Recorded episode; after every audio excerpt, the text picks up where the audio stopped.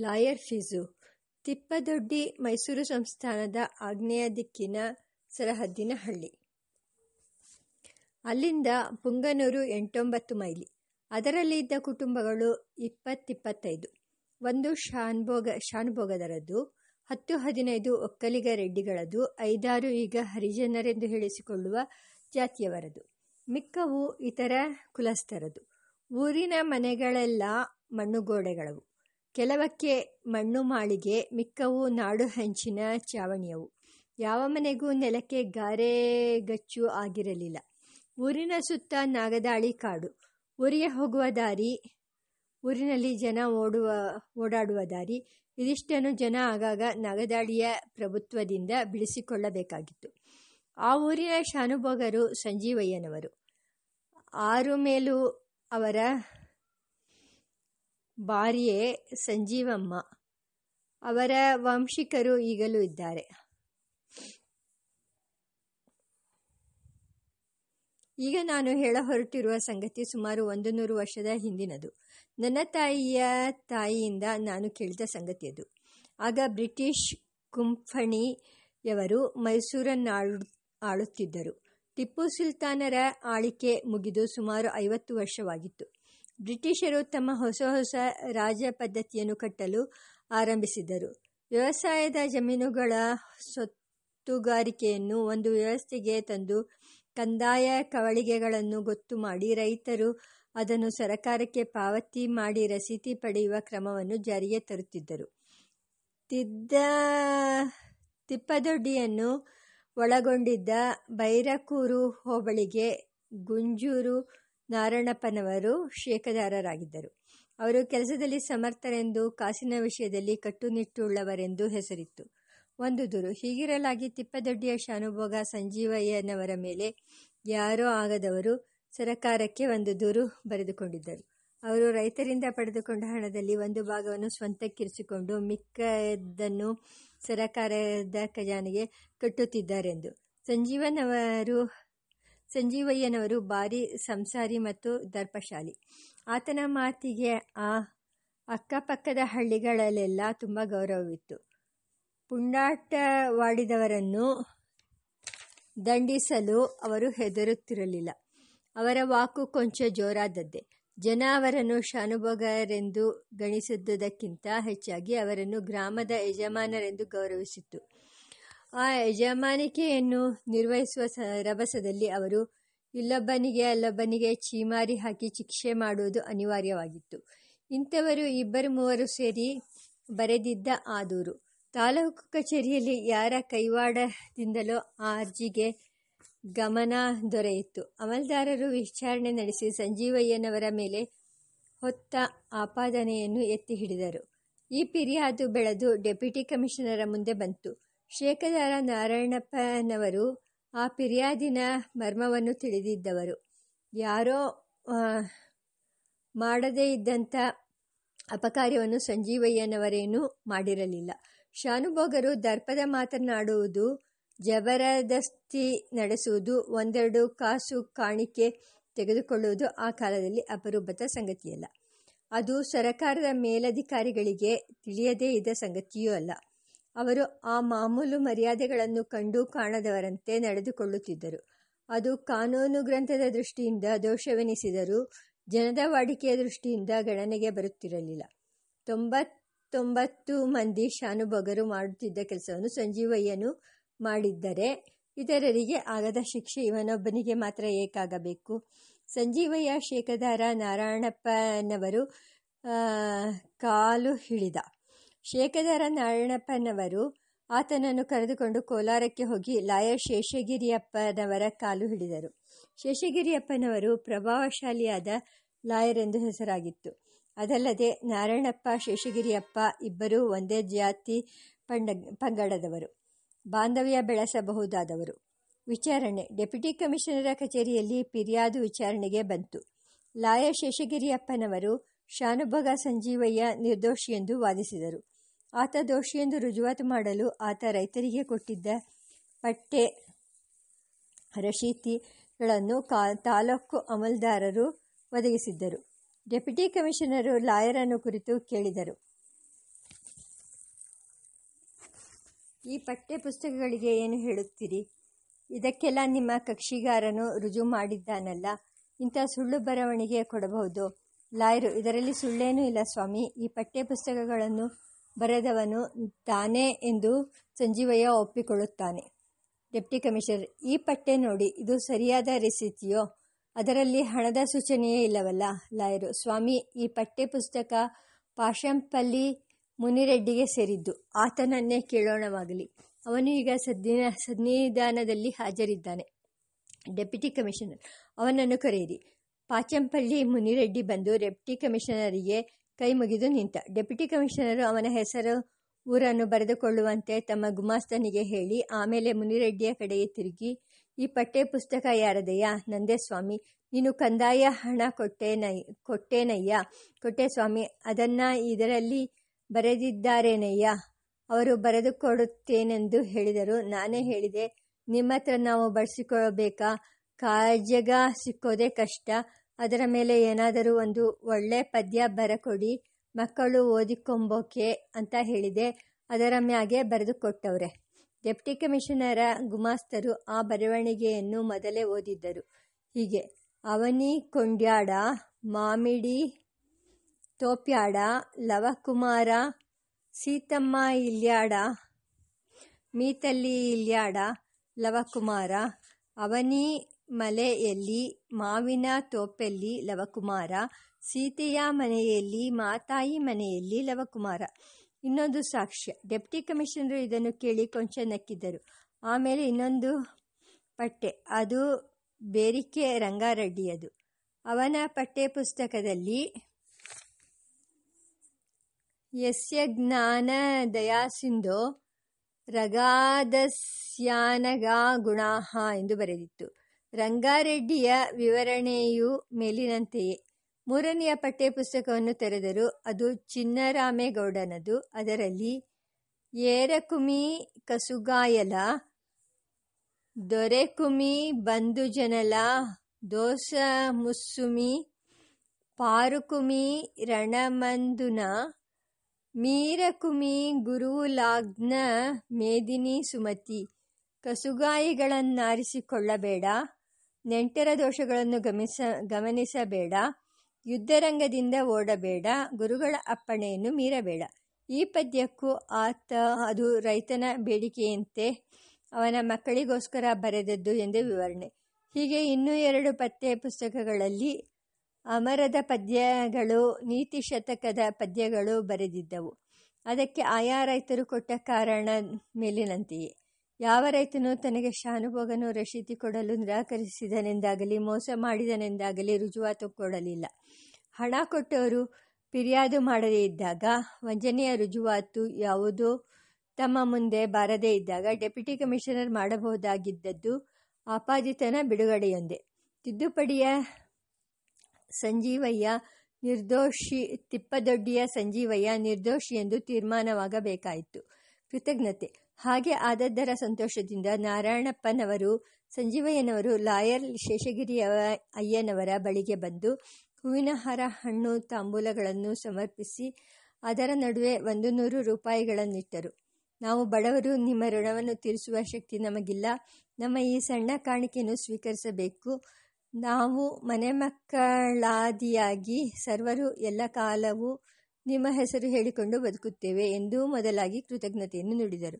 ಶಶಿಗಿರಿಯಪ್ಪನವರು ಹೂವು, ಹಣ್ಣು, ತಾಂಬೂಲವನ್ನು ತೆಗೆದಿರಿಸಿಕೊಂಡು ರೂಪಾಯಿಗಳನ್ನು ಮಾತ್ರ ನಾರಾಯಣಪ್ಪನವರ ಮುಂದಿಟ್ಟು, ಇದನ್ನು ನಾನು ತೆಗೆದುಕೊಳ್ಳತಕ್ಕದ್ದಲ್ಲ, ನೀವು ಬಂಧುಗಳು, ಅವರು ಬಡವರೆಂದು ಹೇಳುತ್ತೀರಿ, ನಾನು ಪ್ರೀತಿಯಿಂದ ಕೆಲಸ ಮಾಡಿದ್ದೇನೆ ಹೊರತು ಸಂಪಾದನೆಗೋಸ್ಕರ ಅಲ್ಲ, ದಯವಿಟ್ಟು ಇದನ್ನು ಹಿಂದಕ್ಕೆ ತೆಗೆದುಕೊಳ್ಳಬೇಕು ಎಂದರು. ನಾರಾಯಣಪ್ಪನವರು, ಸಂಜೀವಯ್ಯನವರು ರಾರೆ ಲಾಯರ್ ಅನುಭವವಾಗಿ ಒಚ್ಚ ಒತ್ತಾಯಪಡಿಸಿದರು. ಶೇಷಗಿರಿಯಪ್ಪನವರು ಕೊಂಚ ಚುರುಕು ಸ್ವಭಾವದವರು. ಅವರಲ್ಲಿ ಮಾತು ಮಿತ ಒಂದು ಸಲ ತೀರ್ಮಾನ ಕೊಟ್ಟ ಮೇಲೆ ಆ ಮಾತನ್ನು ಪುನಃ ಎತ್ತಗೊಳಿಸುತ್ತಿರಲಿಲ್ಲ ನಾರಾಯಣಪ್ಪನವರಿಗೆ ಸ್ವಲ್ಪ ಕಟುವಾಗಿಯೇ ತಮ್ಮ ತೀರ್ಮಾನವನ್ನು ಹೇಳಿದರು. ಅವರ ಹಣದೊಡನೆ ಅವರನ್ನು ಹಿಂದಕ್ಕೆ ಕಳುಹಿಸಿದರು. ನಾಳ ನಾರಾಯಣಪ್ಪನವರ ಮನೆ ವಾರ್ತೆ ಅಲ್ಲಿಂದ ಮೂರು ನಾಲ್ಕು ವರ್ಷ ಕಳೆಯಿತು. ಆ ನಂತರ ನಾಳೆ ನಾರಾಯಣಪ್ಪನವರಿಗೂ, ಶೇಷಗಿರಿಯಪ್ಪನವರಿಗೂ ಒಬ್ಬರನ್ನೊಬ್ಬರು ನೋಡುವ ಕಾರಣ ಒದಗಿ ಬರಲಿಲ್ಲ. ಅವರವರ ದಾರಿಯಲ್ಲಿ ಅವರವರು ಹೋಗುತ್ತಿದ್ದರು. ಬಳಿಕ ಒಂದಾನೊಂದು ವರ್ಷ ಬೈರಕೂರು ಪ್ರಾಂತದಲ್ಲಿ ಕಾಲರಾ ವ್ಯಾಧಿ ತಲೆದೋರಿತು ಮೊದಮೊದಲು ಅದಕ್ಕೆ ಬಲಿಬಿದ್ದವರಲ್ಲಿ ಶೇಖ್ದಾರ್ ನಾರಾಯಣಪ್ಪನವರ ಹಿರಿಯ ಮಗ ವೆಂಕಟರಮಣಯ್ಯ ಒಬ್ಬ. ಆತ ಹದಿನೈದು ಹದಿನಾರು ವಯಸ್ಸಿನವರು. ಆತನಿಗೆ ಮದುವೆಯಾಗಿತ್ತು. ಹೆಂಡತಿ ಮನೆಗೆ ಬಂದಿರಲಿಲ್ಲ. ವೆಂಕಟರಮಣಯ್ಯ ಶಕ್ತನೆಂದು, ಗುಣವಂತನೆಂದು ಸುತ್ತಮುತ್ತಲ ಜನರಿಂದ ಮೆಚ್ಚುಗೆ ಪಡೆದುಕೊಂಡಿದ್ದ. ಆತನ ಕೈ ಬರಹ ಚೆನ್ನಾಗಿತ್ತು, ಲೆಕ್ಕಾಚಾರ ಚೆನ್ನಾಗಿತ್ತು, ಮಾತುಕತೆ ಚೆನ್ನಾಗಿತ್ತು. ಅಂಥ ಮಗನು ತೀರಿಕೊಂಡ ಮರನೆಯ ದಿವಸ ತಂದೆ ನಾರಾಯಣಪ್ಪನವನು ಆ ಮಗನ ದಾರಿಯನ್ನೇ ಹಿಡಿದ. ನಾರಾಯಣಪ್ಪನವರ ಹೆಂಡತಿ ಸಾಕಮ್ಮ. ಅವರಿಗೆ ಇನ್ನು ಉಳಿದಿದ್ದವರು ಸುಮಾರು ಐದಾರು ವರ್ಷ ವಯಸ್ಸಿನ ಮಗ ತಿಮ್ಮಪ್ಪ, ಮೂರು ನಾಲ್ಕು ವರ್ಷದ ಮಗಳು ಅಲಮೇಲಮ್ಮ. ಬೈರಕ್ಕೂರಿನಲ್ಲಿ ನಡೆದ ದುಃಖದ ಸಂಗತಿಯನ್ನು ಅಲ್ಲಿಯ ಪಟೇಲ ಅಪ್ಪೋಡು ಎಂಬಾತ ಮುಳುಬಾಗಿಲಿಗೆ ಕೋಲಾರದ ಲಾಯರ್ ಶೇಷಗಿರಿಯಪ್ಪನವರ ತಮ್ಮ ರಾಮಣ್ಣನವರಿಗೆ ಆಳಿನ ಮೂಲಕ ಕಳುಹಿಸಿದ್ದ. ರಾಮಣ್ಣನವರು ವರ್ತಮಾನ ಬಂದ ಕೂಡಲೇ ಬೈರಕೂರಿಗೆ ಹೋಗಿ ಅಲ್ಲಿ ಆಪತ್ತಿನಿಂದ ದಿಕ್ಕು ತೋರದೇ ಇದ್ದ ಕುಟುಂಬವನ್ನು ಮುಳುಬಾಗಿಲಿಗೆ ಕರೆದುಕೊಂಡು ಬಂದು ತಮ್ಮ ಮನೆಯಲ್ಲಿ ಉಳಿಸಿಕೊಂಡರು. ಅದು ಕೆಲವು ದಿನಗಳ ಮಟ್ಟಿಗಿನ ಏರ್ಪಾಡು. ಮೃತರ ಕರ್ಮಾಂತರಗಳು ಮುಗಿದ ಬಳಿಕ ಸಾಕಮ್ಮನವರನ್ನು ಆಕೆಯ ಮಕ್ಕಳನ್ನು ಗುಂಜೂರಿಗೋ ಆಕೆಯ ತೌರೂರಾದ ಸರ್ಜಾಪುರಕ್ಕೂ ಕಳಿಸುವ ಯೋಚನೆ ಮಾಡಬಹುದೆಂದು ಉದ್ದೇಶಪಟ್ಟಿದ್ದರು. ಮುಳುಬಾಗಿಲ ಸಂದರ್ಭ. ಈಗ ಮುಳುಬಾಗಿಲು ಕುಟುಂಬದ ಸಂದರ್ಭ ನೋಡೋಣ. ಆ ಕುಟುಂಬವನ್ನು ಮುಳುಬಾಗಿಲಿನಲ್ಲಿ ನೆಲೆಗೊಳಿಸಿದವರು ಶೇಖದಾರ್ ಗುಂಡಪ್ಪನವರು. ಅವರು ತೀರಿಕೊಂಡಿದ್ದರು. ಅದಕ್ಕೆ ಕೆಲವು ವರ್ಷ ಮುಂಚೆಯೇ ಅವರ ಹೆಂಡತಿ ಕಾಮಾಕ್ಷಮ್ಮನವರು ತೀರಿಕೊಂಡಿದ್ದರು. ಅವರಿಗೆ ಇದ್ದ ಮೂವರು ಗಂಡು ಮಕ್ಕಳಲ್ಲಿ ಮೊದಲನೆಯವರು ಲಾಯರ್ ಶೇಷಗಿರಿಯಪ್ಪನವರು. ಅವರು ತಮ್ಮ ಕಸುಬಿಗಾಗಿ ಕೋಲಾರದಲ್ಲಿಯೇ ಮುಖ್ಯ ವಸತಿ ಹೂಡಬೇಕಾಗಿತ್ತು. ಅವರಿಗೆ ಚಿಕ್ಕಂದಿನಲ್ಲಿಯೇ ಪತ್ನಿ ವಿವೋ ವಿಯೋಗವಾಗಿತ್ತು. ಆದ್ದರಿಂದ ಒಂದು ಗಂಡು ಮಗು ಆದರೆ ಮಾತಾಮಹರ ಪೋಷಣೆಯಲ್ಲಿತ್ತು. ಆದ್ದರಿಂದ ಶೇಷಗಿರಿಯಪ್ಪನವರು ಒಬ್ಬಂಟಿಯಾಗಿ ಬಾಳುತ್ತಿದ್ದರು. ಹಬ್ಬಗಳು, ತಿಥಿಗಳು, ದೊಡ್ಡ ರಜಾ ಕಾಲಗಳು, ಇಂಥ ಸಮಯಗಳಲ್ಲಿ ಶೇಷಗಿರಿಯಪ್ಪನವರು ಮುಳುಬಾಗಿಲು ಮನೆಗೆ ಬರುತ್ತಿದ್ದರು. ಮಿಕ್ಕ ಕಾಲ ಅವರ ಕಸುಬು ಎಲ್ಲಿ ಉಂಟೋ ಅಲ್ಲೇ ಇರುತ್ತಿದ್ದರು. ಗುಂಡಪ್ಪನವರ ಎರಡನೆಯ ಮಗ ರಾಮಣ್ಣ. ಇವರು ಚಿಕ್ಕಂದಿನಲ್ಲಿ ಸುಂಕದ ಇಲಾಖೆಯಲ್ಲಿ ಯಾವುದೋ ಸಣ್ಣ ಉದ್ಯೋಗದಲ್ಲಿದ್ದರು. ಅವರಿಗೂ ಮದುವೆಯಾಗಿತ್ತು. ಅವರ ಹೆಂಡತಿಯು ಒಂದು ಹೆಣ್ಣು ಮಗುವು ಚಿಕ್ಕಂದಿನಲ್ಲಿಯೇ ತೀರಿಕೊಂಡರು. ಹೀಗೆ ರಾಮಣ್ಣನವರು ಏಕಾಕಿ. ಗುಂಡಪ್ಪನವರ ಮೂರನೆಯ ಮಗ ಶೀನಪ್ಪ ಶೀನಣ್ಣ ಈತ ಚಿಕ್ಕಂದಿನಲ್ಲಿ ಅಪ್ಕಾರಿ ಗುಮಾಸ್ತಿಯಾಗಿದ್ದರು. ಮದುವೆಯಾಗಿತ್ತು. ಮಗಳು ಒಬ್ಬ ಮಗ, ಇನ್ನೊಬ್ಬ ಮಗಳು ಹುಟ್ಟಿದ ಮೇಲೆ ಅವರ ಹೆಂಡತಿಯು ತೀರಿಕೊಂಡಳು. ಬಳಿಕ ಶೀನಣ್ಣನವರು ತಮ್ಮ ಮಕ್ಕಳನ್ನು ಅಣ್ಣ ರಾಮಣ್ಣನವರ ಪೋಷಣೆಗೊಪ್ಪಿಸಿ ತಾವು ಕಾಶಿಯಾತ್ರೆ ಮೊದಲಾದ ನಿಶ್ಚಿಂತೆಯ ಕಾಲಕ್ಷೇಪದಲ್ಲಿ ಪ್ರವೃತ್ತರಾಗದರು ಹೀಗೆ ಮುಳುಬಾಗಿಲಿನ ಸಂಸಾರ ಒಂದು ಅವ್ಯವಸ್ಥೆಯಲ್ಲಿತ್ತು. ರಾಮಣ್ಣನವರು ಸ್ಥಿರವಾಗಿ ನಿಂತು ತಮ್ಮನ ಮಕ್ಕಳು ಮೂವರು ಆಗಾಗ ಬಂದು ಹೋಗುತ್ತಿದ್ದ ಅಣ್ಣ ಇಷ್ಟವಾದಾಗ, ಬಂದು ಇಷ್ಟವಾದಷ್ಟು ದಿನ ಇದ್ದು, ಇಷ್ಟ ಬಂದಾಗ ನಡೆಯುತ್ತಿದ್ದ ತಮ್ಮ ಇವರಿಗೆ ಆಧಾರವಾಗಿದ್ದುಕೊಂಡು ಮನೆಯ ಹೆಸರನ್ನು ಉಳಿಸಿದ್ದರು. ಅಡುಗೆಯ ಕೆಲಸಕ್ಕೆ ಒಬ್ಬ ಮುದುಕಿಯನ್ನು ಗೊತ್ತು ಮಾಡಿಕೊಂಡಿದ್ದರು. ಮನೆಯಲ್ಲಿ ಜಾಗ ವಿಶಾಲವಾಗಿತ್ತು. ದವಸ ಧಾನ್ಯಗಳ ಕೊರತೆಯೇನೂ ಇರಲಿಲ್ಲ. ಆಕಳು ಎಮ್ಮೆ ಯಾವಾಗಲೂ ಎರಡೆರಡು ಇರುತ್ತಿದ್ದವು. ಸಾಮಾನ್ಯವಾಗಿ ಪ್ರತಿ ದಿವಸವೂ ಭೋಜನಕ್ಕಾಗಿ ಇಬ್ಬರು ಮೂವರಾದರೂ ಅತಿಥಿಗಳಿರುತ್ತಿದ್ದರು. ಸುತ್ತಮುತ್ತಲ ಹಳ್ಳಿಗಳಿಂದ ಬಂದ ವೈದಿಕ ಬ್ರಾಹ್ಮಣರು, ಶಾನುಭೋಗರುಗಳು, ಉಪಾಧ್ಯಾಯರು, ಕಚೇರಿ ಗುಮಾಸ್ತರು ಇಂಥವ, ಇಂಥವರು. ಹೀಗೆ ಗೃಹಿಣಿ ಸಂಪತ್ತೊಂದರ ಹೊರತು ತಕ್ಕ ಮಟ್ಟಿಗೆ ಅನುಕೂಲ ದಶೆಯಲ್ಲಿದ್ದ ಕುಟುಂಬ ರಾಮಣ್ಣನವರದು ಸ್ವಲ್ಪ ಕಾಲದ ತರುವಾಯ ಶೇಷಗಿರಿಯಪ್ಪನವರ ಮಗನಾಗಿ ಬೆಂಗಳೂರು ಸರ್ಜಾಪುರಗಳಲ್ಲಿ ಬೆಳೆದುಕೊಂಡಿದ್ದ ಹತ್ತು ಹನ್ನೊಂದು ವರ್ಷದ ಹುಡುಗ, ನನ್ನ ತಂದೆ ವೆಂಕಟರಮಣಯ್ಯನನ್ನು ರಾಮಣ್ಣನವರು ತಮ್ಮಲ್ಲಿಗೆ ಕರೆಸಿಕೊಂಡರು. ಈ ಸುಮಾರಿನಲ್ಲಿ ಬೈರಕೂರಿನಿಂದ ಸಾಕಮ್ಮನವರು ಅವರ ಮಕ್ಕಳು ಮುಳಬಾಗಿಲಿಗೆ ಬಂದದ್ದು. ಆಕೆ ಬಂದ ವರ್ತಮಾನ ತಮಗೆ ತಲುಪಿದ ಕೂಡಲೇ ಶೇಷಗಿರಿಯಪ್ಪನವರು ಕೋಲಾರದಿಂದ ಮುಳಬಾಗಿಲಿಗೆ ಬಂದರು. ಆಕೆಗೆ ಹೇಳಬಹುದಾದ ಧೈರ್ಯದ ಮಾತುಗಳನ್ನು ಹೇಳಿದರು. ಬಳಿಕ ಕೈ ಮುಗಿದು ನಮಸ್ಕಾರ ಮಾಡಿ, ಆಕೆ ಮತ್ತೆಲ್ಲಿಗಾದರೂ ಹೋಗುವ ಯೋಚನೆಯನ್ನು ಮನಸ್ಸಿಗೆ ತಂದುಕೊಳ್ಳಬಾರದೆಂದು ಆಕೆಯು ಆಕೆಯ ಮಕ್ಕಳು ಆ ಮನೆಯನ್ನು ತಮ್ಮ ಮನೆಯೆಂದೇ ಭಾವಿಸಿ ಅಲ್ಲಿಯೇ ಸ್ಥಿರವಾಗಿ ನೆಲೆಸಬೇಕೆಂದು ಬಹುವಾಗಿ ಹೇಳಿಕೊಂಡರು. ರಾಮಣ್ಣನವರು ಅದೇ ಮಾತನ್ನು ಪರಿಪರಿಯಾಗಿ ಹೇಳಿದರು. ಶೀನಪ್ಪನವರು ಸಹ ತಮ್ಮ ಮಕ್ಕಳ ಗತಿಯನ್ನು ನೆನೆದು ಕಣ್ಣೀರಿಡುತ್ತಾ ಬೇಡಿಕೊಂಡರು. ಸಾಕಮ್ಮನವರು ಮನಸ್ಸಿನಲ್ಲಿ ಏನೋ ಆಲೋಚಿಸಿದರೋ ಅವರ ಬಾಯಿಂದ ಯಾವ ಮಾತು ಬರಲಿಲ್ಲ. ಕಣ್ಣಿಂದ ನೀರು ಹರಿದು ಬರುತ್ತಿತ್ತು. ಎರಡು ವರ್ಷ ಕಾಲ ಹಾಗೂ ಹೀಗೂ ಕಳೆಯಿತು. ಅನ್ನಂಬಟ್ಟರ ಮನೆ. ಉಳುಬಾಗಿಲಲ್ಲಿ ಶೇಖದಾರ್ ಶೇಖದಾರ್ ಗುಂಡಪ್ಪನವರ ಮನೆಯ ಎದುರಿಗೆ ಇದ್ದದ್ದು ಪುರೋಹಿತ ಅನ್ನಂಬಟ್ಟರ ಮನೆ. ಅನ್ನಂಬಟ್ಟರದು ಪ್ರಸಿದ್ಧವಾದ ಹೆಸರು. ಅವರು ವೇದಾಧ್ಯಯನ ಸಂಪನ್ನರು ಮತ್ತು ಉದಾರಿಗಳು. ಹತ್ತಾರು ಜನ ವಿದ್ಯಾರ್ಥಿಗಳನ್ನು ಮನೆಯಲ್ಲಿರಿಸಿಕೊಂಡು ಅನ್ನವಸ್ತ್ರಗಳನ್ನು ಕೊಟ್ಟು ವೇದ ಜ್ಯೋತಿಷ್ಯ, ಧರ್ಮಶಾಸ್ತ್ರ ಇವುಗಳನ್ನು ಕರೆಸುತ್ತಿದ್ದರು. ಅವರಿಗೆ ಮೂವರು ಮಕ್ಕಳು. ಮೊದಲನೇ ಆಕೆ ಅನ್ನಮ್ಮ ಎರಡನೇ ಆಕೆ ಅಮ್ಮಣ್ಣಮ್ಮ, ಮೂರನೆಯಾತ ವೆಂಕಟರಾಮ ಭಟ್ಟರು. ಅನ್ನಂಭಟ್ಟರ ಮನೆಗೂ, ಗುಂಡಪ್ಪನವರ ಮನೆಗೂ ಪ್ರೀತಿ, ವಿಶ್ವಾಸಗಳು ಬೆಳೆದು ಎರಡೂ ಒಂದೇ ಕುಟುಂಬವೆಂಬಂತೆ ಇದ್ದವು. ಅನ್ನಮ್ಮನವರು ಆಕೆಯ ತಂಗಿ, ತಮ್ಮಂದಿರು, ಗುಂಡಪ್ಪನವರನ್ನು ಮಾಮಯ್ಯನೆಂದು ಕರೆಯುತ್ತಿದ್ದರು. ಕಾಲಾನುಕಾಲದಲ್ಲಿ ಅನ್ನಮ್ಮನವರು ಅಮ್ಮಣ್ಣನವ, ಅಮ್ಮಣ್ಣಮ್ಮನವರು ವೈದವ್ಯ ಕಾರಣದಿಂದ ತಮ್ಮನ ಪೋಷಣೆಯಲ್ಲಿ ಇದ್ದು ಕೊಂಡಿದ್ದರು ಅಣ್ಣಮ್ಮನವರು ಮನೆಯಲ್ಲಿ ನಡೆಯುತ್ತಿದ್ದ ವೇದ ಪಾಠವನ್ನು, ಜ್ಯೋತಿಷ್ಯ ಪಾಠವನ್ನು ಕೇಳಿ ಕೇಳಿ ಒಂದು ಸಂಸ್ಕಾರವನ್ನು ಪಡೆದುಕೊಂಡಿದ್ದರು. ವೆಂಕಟರಾಮ ಭಟ್ಟರು ಮನೆಯಲ್ಲಿಲ್ಲದ ಕಾಲದಲ್ಲಿ ವಿದ್ಯಾರ್ಥಿಗಳು ವೇದ ಹೇಳುವಾಗ ಸ್ವರ ತಪ್ಪಿದರೆ ಆಕೆ ದೂರದಿಂದ ಕೂಗಿ ಅದನ್ನು ತಿದ್ದಿಸುತ್ತಿದ್ದಳು. ಮುಂಜಿ ಮದುವೆಗಳಿಗೆ ಲಗ್ನ ಕಟ್ಟಿಕೊಡಬೇಕೆಂದು ಜನ ಬಂದು ಕೇಳಿದಾಗ ಭಟ್ಟರು ಮನೆಯಲ್ಲಿಲ್ಲದಿದ್ದರೆ ಆಕೆ ವಿದ್ಯಾರ್ಥಿಗಳಿಂದ ಪಂಚಾಗವನ್ನು ಓದಿಸಿ ತಾನೇ ಲಗ್ನ ನಿಶ್ಚಯ ಮಾಡುತ್ತಿದ್ದರು. ಈ ಅಣ್ಣಮ್ಮ, ಅಣ್ಣಮ್ಮನವರಿಗೂ ಎದುರು ಮನೆಯ ಸಾಕಮ್ಮನವರಿಗೂ ಸ್ನೇಹ ಬೆಳೆಯಿತು. ಒಂದು ನಿಶ್ಚಯ, ಒಂದಾನೊಂದು ದಿನ ಅವರಿಬ್ಬರೂ ವಿರಾಮವಾಗಿ ಕುಳಿತು ಮಾತನಾಡುತ್ತಿದ್ದಾಗ ಅಣ್ಣಮ್ಮನವರು ಹೀಗೆ ಹೇಳಿದ್ದರು. ಸಾಕಮ್ಮ, ಇವರ ಮನೆ ಸೇರಬೇಕಾದ ಗತಿ ಬಂತೆಂದು ನೀವು ಆಗಾಗ ಸಂಕಟಪಟ್ಟುಕೊಳ್ಳುತ್ತಿದ್ದೀರಿ. ಇದಕ್ಕೆ ಕಾರಣವಿಲ್ಲವೆಂದು ನನಗೆ ಅನಿಸುತ್ತದೆ. ನೀವು ಇಲ್ಲಿಗೆ ಬಂದದ್ದರಿಂದ ಈ ದಿಕ್ಕೆಟ್ಟ ಮನೆ ಉದ್ಧಾರವಾಗಬಹುದು. ಕಾಮಾಕ್ಷಮ್ಮನು ಆಕೆಯ ಮೂರು ಮಂದಿ ಸೊಸೆಯರು ಚಿಕ್ಕ ಚಿಕ್ಕ ವಯಸ್ಸಿನಲ್ಲಿಯೇ ತೀರಿಕೊಂಡಿದ್ದರಿಂದ ಈ ಮನೆಗೆ ನಿಮ್ಮ ಜನರಲ್ಲಿ ಒಂದು ಕೆಟ್ಟ ಹೆಸರು ಬಂದಿದೆ. ಇಲ್ಲಿಗೆ ಬಂದ ಹೆಣ್ಣು ಮಕ್ಕಳು ಬಾಳೋದಿಲ್ಲ ಅಂತ ಆ ಅಪವಾದವನ್ನು ನೀವು ದೊಡ್ಡ ಮನಸ್ಸು ಮಾಡಿ ಹೋಗಲಾಡಿಸಬೇಕು. ನಿಮ್ಮ ಯಜಮಾನರು ಶೇಷಗಿರಿಯಪ್ಪನಿಗೆ ಫೀಸು ಕೊಡುವುದಕ್ಕೆ ಹೊರಟರು. ಶೇಷಗಿರಿಯಪ್ಪನಿಗೆ ಈ ಫಿ, ಆ ಫೀಸು ಬೇಡ. ನಿಮ್ಮ ಮಗಳನ್ನು ಅವನ ಮಗ ವೆಂಕಟರಮಣಿಗೆ, ರಮಣನಿಗೆ ಕೊಟ್ಟುಬಿಡಿ. ಅದೇ ಶೇಷಗಿರಿಯಪ್ಪನಿಗೆ ಫೀಸು. ಇಲ್ಲಿಂದ ಮುಂದೆ ನಡೆದದ್ದನ್ನು ಕುರಿತು ಹೆಚ್ಚಾಗಿ ಬರೆಯಬೇಕಾದ ಅವಶ್ಯಕತೆ ಇಲ್ಲ ಅನ್ನಮ್ಮನವರ ಮಾತಿನಲ್ಲಿ ಎಲ್ಲರಿಗೂ ಅತ್ಯಂತ ಗೌರವ. ಆಕೆಯ ಹಿತೋಪದೇಶವನ್ನು ಎಲ್ಲರೂ ಸಂತೋಷದಿಂದ ನೆರವೇರಿಸಿದರು. ನನ್ನ ತಂದೆಯ ಮದುವೆ ಹೀಗೆ ಏರ್ಪಟ್ಟದ್ದು ಏರ್ಪಟ್ಟದ್ದು. ವಿವಾಹ ಮದುವೆಯಾದದ್ದು. ಕಾರ್ವೇಟಿ ನಗರದಲ್ಲಿ ವೆಂಕಟರಮಣ ದೇವರ ಸನ್ನಿಧಿ, ಸನ್ನಿಧಾನದಲ್ಲಿ ಗಂಡು ಹೆಣ್ಣು ದ್ರಾವಿಡ ಬ್ರಾಹ್ಮಣರು. ಗಂಡಿಗೆ ತಾಯಿ ಇಲ್ಲದ್ದರಿಂದ ಆಕೆ, ಆ ಕಡೆ ನಾಂದಿಗಾಗಿ ಕೂತವರು. ಮುಲಕನಾಡು ವೆಂಕಟರಾಮ ಭಟ್ಟರು, ಅಕ್ಕಯ್ಯಮ್ಮನವರು. ಹೆಣ್ಣಿಗೆ ತಂದೆ ಇಲ್ಲದ ಕಾರಣದಿಂದ ಆ ಕಡೆ ನಾಂದಿಗೆ ಕುಳಿತವರು. ಬಡಗನಾಡು ಶಿನಿಗಪಲ್ಲಿ, ನಂಜುಂಡಪ್ಪನವರು, ಭವಾನಮ್ಮನವರು ವೆಂಕಟರಾಮ ಭಟ್ಟರು ಶೇಷಗಿರಿಯಪ್ಪನ ಸ್ನೇಹಿತರಾಗಿ ತಮ್ಮನಂತೆ ಇದ್ದವರು.